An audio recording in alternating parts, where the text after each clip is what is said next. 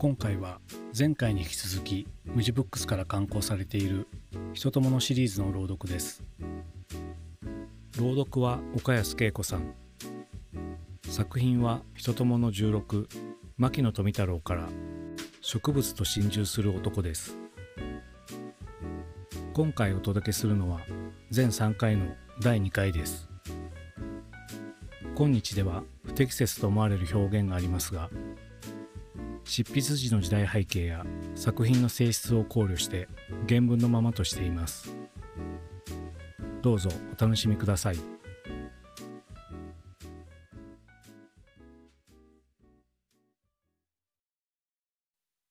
植物と心中する男。私は植物の愛人としてこの世に生まれきたように感じます。あるいは草木のせいかもしれんと自分で自分を疑います。はははは。私は飯よりも女よりも好きなものは植物ですがしかしその好きになった動機というものは実のところそこに何にもありません。つまり生まれながらに好きであったのです。どうも不思議なことには酒屋であった私の父も母も祖父も祖母もまた私の親族のうちにも誰一人特に草木の思考者はありませんでした。私は幼い時からただなんとなしに草木が好きであったのです。私の町土佐佐川町の寺子屋。そして間もなく私の町の名教館という学校。それに次いで私の町の小学校へ通う自分。よく町の上の山などへ行って植物に親しんだものです。すなわち植物に対しただ他愛もなく趣味がありました。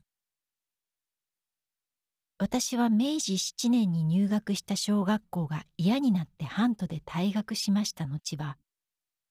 学校という学校へは入学せずにいろいろの学問を独学自習しまして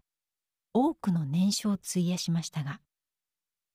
その間一貫して学んだというよりは遊んだのは植物の学でした。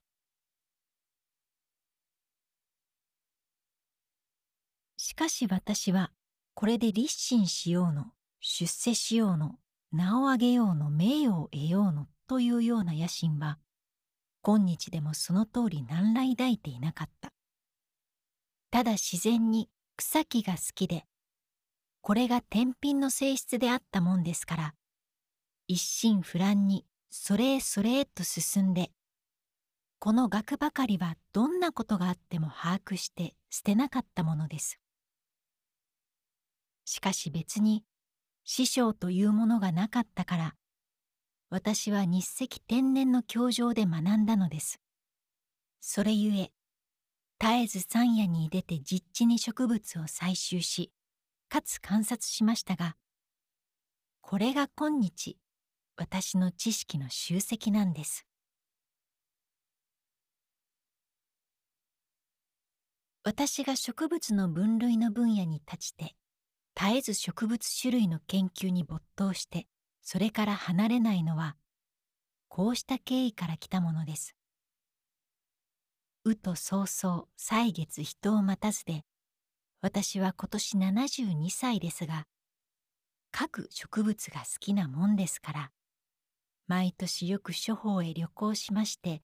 実地の研究を積んであえて別に飽きることを知りません。すなわちこうすることが私の道楽なんです。およそ60年間くらい何の脇目も振らずにやっております結果その長い間に植物につきいろいろなファクトを飲み込んではいますが決して決して成功したなどという大それた考えはしたことがありません。いつも書生気分でまだ足らない足らないと我が知識の未熟で不十分なのを痛切に感じています。それゆえ我は学者で候のと大きな顔をするのが大嫌いで私のこの気分は私に接するお方は誰でもそうお感じになるでしょう少しくらい知識を持ったとて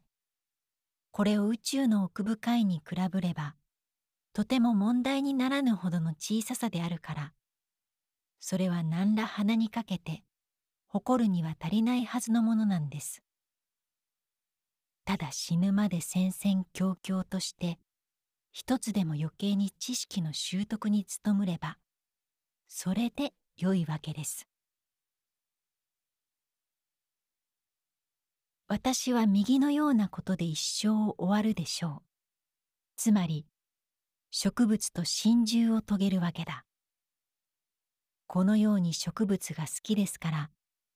私が明治26年に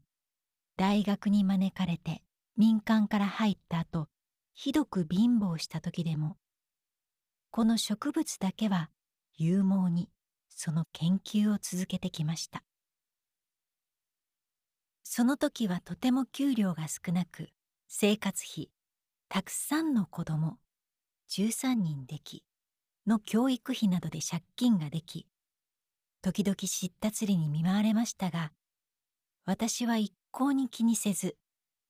抑えるだけは自由に抑えていけとその傍らの記上で植物の記事などを書いていました。こんなことの昔は今日の物語となったけれども今だって私の給料は私の生活費には断然不足していますけれど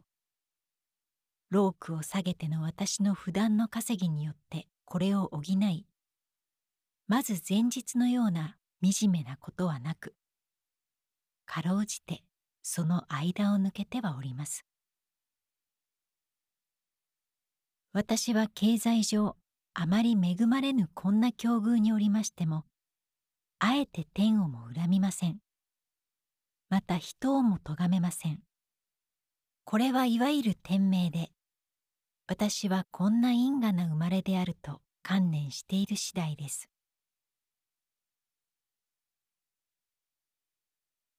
私は来る年も来る年も左の手では貧乏と戦い右の手では学問と戦いました。その際そんなに貧乏していても一時もその学問と離れなくまたそう気を腐らかさずに研究を続けておれたのは植物がとても好きであったからです。気のくしゃくしゃした時でもこれに対するともう何もかも忘れています。こんなことで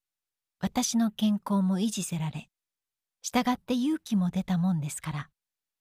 その長い難局が切り抜けてこられたでしょうその上私は少しのんきな生まれですから一向平気でとても神経衰弱なんかにはならないのです。私は幼い時から今でも酒とタバコとを飲みませんので、したがってそんなもので気を紛らすなんていうことはありませんでした。ある新聞に私を酒好きのように書いてありましたが、それは全く誤りです。前にも申しました通り私も古希の弱いを過ごしはしましたが今のところ昔の福波将軍のごとく極めて健康で若い時とあまり変わりはありませんいつか目もよい歯もよい足腰達者うんと働ここのみよにと公言しましたしかし何と言ったとて100まではいきないでしょう。植物の大先達伊藤圭介先生は九十九で行かれた例もあれば運よく行けば先生くらいまでにはこぎつけうるかもしれんと。まあそれを楽しみに勉強するさ。今私には二つの大事業が残されていますのでこれから先は万難を排してそれに向こうて突進し大いに土佐男子の息を見せたいと力んでいます言い古した言葉ではあるが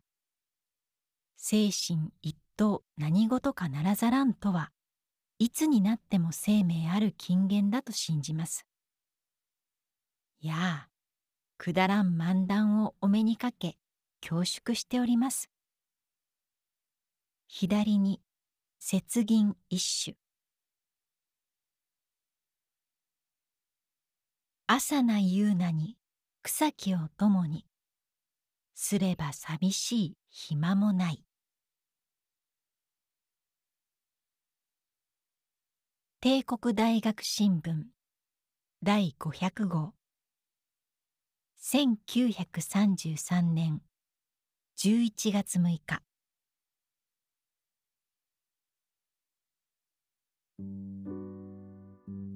いかがでしたでしょうか？届けしたのは人とものナンバー16牧野富太郎から植物と心中する男でした。今回お届けしたのは全3回のうちの第2回です。お楽しみいただいた作品は全国の無地ブックスや無印良品のネットストアでお買い求めいただけます。この後もその他の番組をお楽しみいただければと思います。それではまた。お会いしましょう。